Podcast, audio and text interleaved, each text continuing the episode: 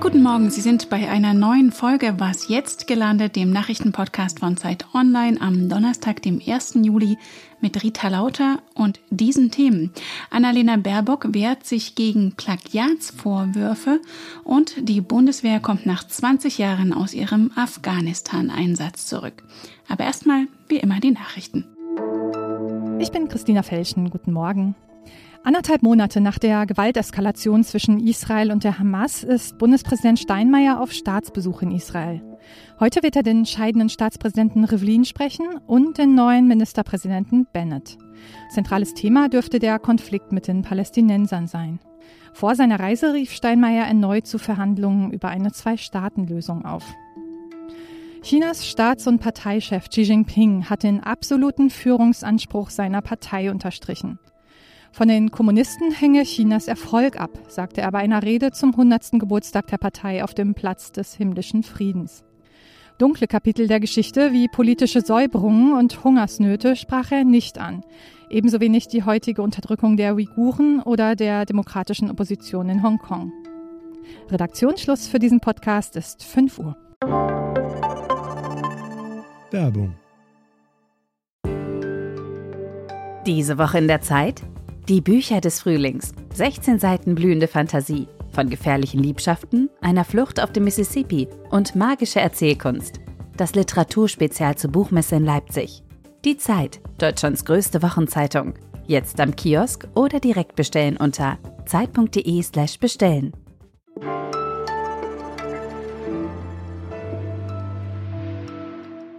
Ein mehrfach korrigierter Lebenslauf verspätet gemeldete Sonderzahlungen und jetzt auch noch das.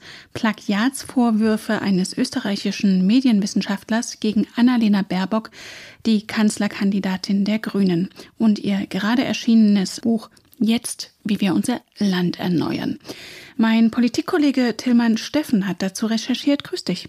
Hallo Rita. Tillmann, zunächst mal, worum geht es eigentlich genau bei den neuen Vorwürfen? Also Annalena Baerbock hat eben jetzt pünktlich zum Wahlkampf ein Buch veröffentlicht, jetzt, wie wir unser Land erneuern. Und jetzt haben sich darin eben ein paar Passagen gefunden, die anderen Publikationen auffällig ähneln. Das sind Dinge, die man nicht auf den ersten Blick so sieht, aber wenn man eine Suchmaschine drüber laufen lässt, wie das eben dieser Plagiatsjäger, wie er genannt wird, aus Österreich, Stefan Weber ja getan hat, dann kann man schon feststellen, dass sie da an einigen Stellen eben sich bedient hat an anderer Stelle. Und zum einen eben einen Aufsatz eines Politikwissenschaftlers benutzt für eine Passage oder einen Blog-Eintrag eines Energieverbandes. Und wenn man dann sieht, dass sie eben da nur einige kleine Worte geändert hat, ist das kein besonders gutes Zeichen. Ja, ihr habt ja auch mit Juristen gesprochen. Was sagen die dazu? Ja, die gucken dann eben gleich, ja, ist da jetzt Urheberrechtliches berührt? Dann da gibt es dann unterschiedliche Sichtweisen dazu, wie das bei Juristen eben auch ab und zu so ist. Wir haben mit einem Fachmann geredet, der sagt, ja, ganz klar, eben bei diesen beiden genannten Stellen muss man eigentlich dann auch kennzeichnen, dass man zitiert hat. Das kann man nicht einfach so übernehmen. Ein anderer sagt, nein, das ist kein Problem. Das sind alles nur Fakten, die da referiert werden, die auch an anderen Stellen zu finden sind. Insofern gibt es keine Zitat- oder Offenlegungspflicht. Die Grünen verteidigen sich natürlich auch, dass das alles in Ordnung ist und gar nicht nötig gewesen wäre, irgendwas offenzulegen, dass es auch keine Verstöße gibt. Aber dennoch ist es diskussionswürdig und das hat halt jetzt auch Folgen, auf die wir in den nächsten Wochen noch schauen werden. Ja, du sprichst von den Folgen. Kann es ihr politisch schaden? Also da muss man zunächst gucken einfach auf die Fallhöhe, die das Ganze jetzt auch hat. Ne? Baerbock ist die Kanzlerkandidatin der Grünen. Erstmals stellt diese Partei eine Kanzlerkandidatin. Sie ist relativ unerfahren. Sie hat ja noch nirgendwo Regierungsverantwortung gehabt.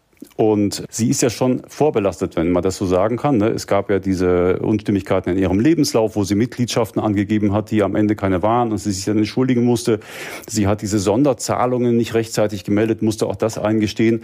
Jetzt eben noch der Eindruck, dass in diesem Buch, was ihrer Kanzlerkandidatur Schwung geben sollte, jetzt eben diese Parallelitäten zu anderen Publikationen, das rührt quasi an ihrem größten Gut, ne? nämlich ihrer Glaubwürdigkeit. Und äh, eigentlich weiß man ja, dass in einem Wahlkampf, gerade bei Newcomern, ganz genau geguckt werden würde, ist diese Person glaubwürdig, stimmen ihre Angaben. Und das haben die Grünen offensichtlich ein klein wenig unterschätzt. Und sie vielleicht auch selbst mit dem Buch, beziehungsweise ihr Autor. Sie hat sich ja auch helfen lassen beim Schreiben. Es sind Fehler passiert. Fehler, die ganz leicht vermeidbar gewesen wären, indem zum Beispiel der Verlag, beziehungsweise eben auch Baerbock als Autorin, gesagt hätte, Leute, lasst uns hier ein Literaturverzeichnis anfügen, ein Quellenverzeichnis im Buch erwähnen und keiner hätte irgendwelche Vorwürfe erhoben. Sie haben ja jetzt den Promi-Medienanwalt Christian Scherz eingeschaltet und sprechen jetzt vom Versuch des Rufmords. Ist das denn jetzt eine überzeugende Gegenstrategie? Ja, überzeugend, das wird sich noch zeigen. Es ist eine andere Strategie. Bisher sind die Grünen der Baerbock speziell relativ weich gefahren. Sie hat sich für ihre Fehler im Lebenslauf entschuldigt, einfach versucht, Glaubwürdigkeit wiederherzustellen durch ein defensives Auftreten. Was jetzt passiert ist, ist anders. Scherz ist echt eine Institution in der Medienbranche und er sagt jetzt, der Vorwurf der Urheberrechtsverletzung ist haltlos und allein, dass man ihn als Promi-Anwalt da einspannt, zeigt, dass dass die Grünen gewillt sind, sich jetzt da energisch zur Wehr zu setzen. Und das hat auch damit zu tun, dass eben dieser Plagiatsjäger aus Österreich, Weber, schon seit längerer Zeit Baerbocks Äußerungen und Schriften unter die Lupe genommen hat.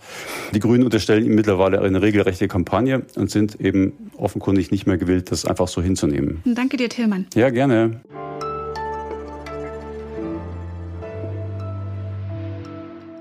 Und sonst so? Die Flintstones oder Familie Feuerstein, wie sie auf Deutsch heißen, kennen wohl viele aus ihrer Kindheit. Florence Fang aus dem Nobelvorort von San Francisco, Hillsborough, ist ein so großer Flintstones-Fan, dass sie ihre ganze Villa im Stil der Zeichentrickserie dekoriert hat, inklusive lebensgroßen Figuren von Fred Feuerstein und Dinosauriern im Garten und der berühmte Schlachtruf steht in großen Buchstaben auf der Garagenauffahrt. Doch die Stadtverwaltung betrachtet das bunte Haus als Schandfleck und hatte die Besitzerin wegen fehlender Baugenehmigungen verklagt. Nach zwei Jahren Rechtsstreit gibt es jetzt einen Vergleich. Die Hausbesitzerin will sich nun um eine Genehmigung für die Flintstones-Figuren bemühen. Im Gegenzug zahlt die Stadt 125.000 Dollar dafür, dass die Unternehmerin ihre Gegenklage fallen lässt. Vermutlich eine friedlichere Lösung als im Steinzeitalter.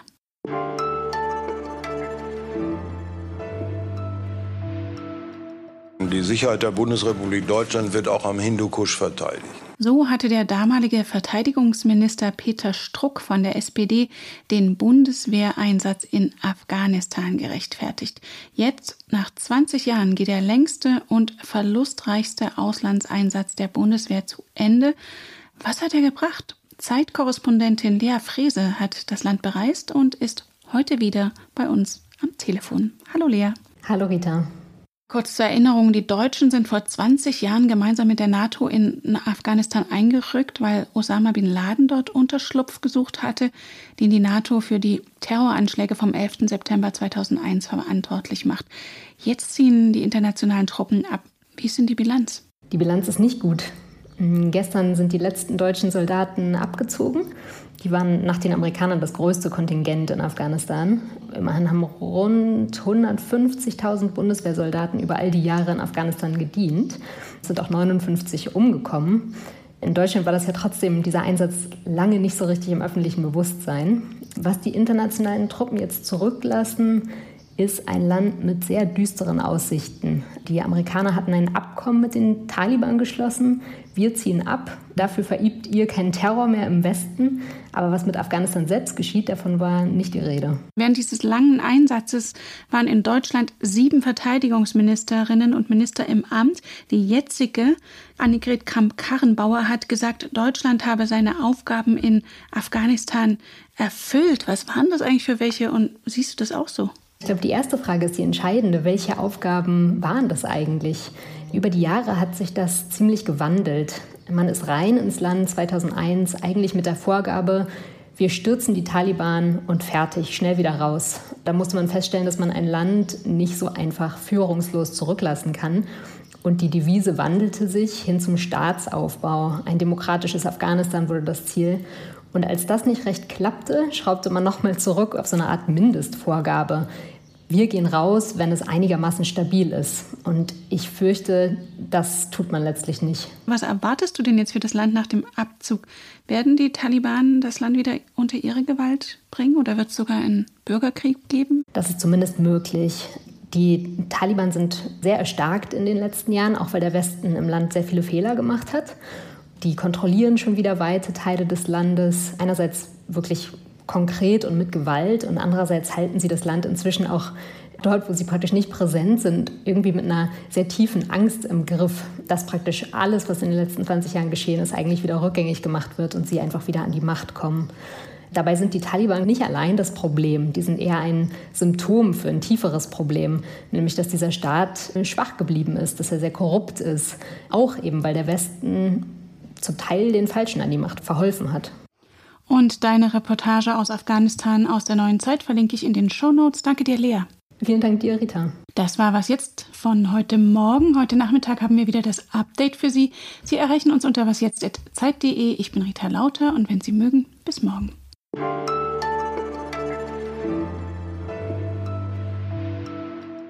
Was haben die Soldatinnen und Soldaten eigentlich so in Afghanistan zurückgelassen?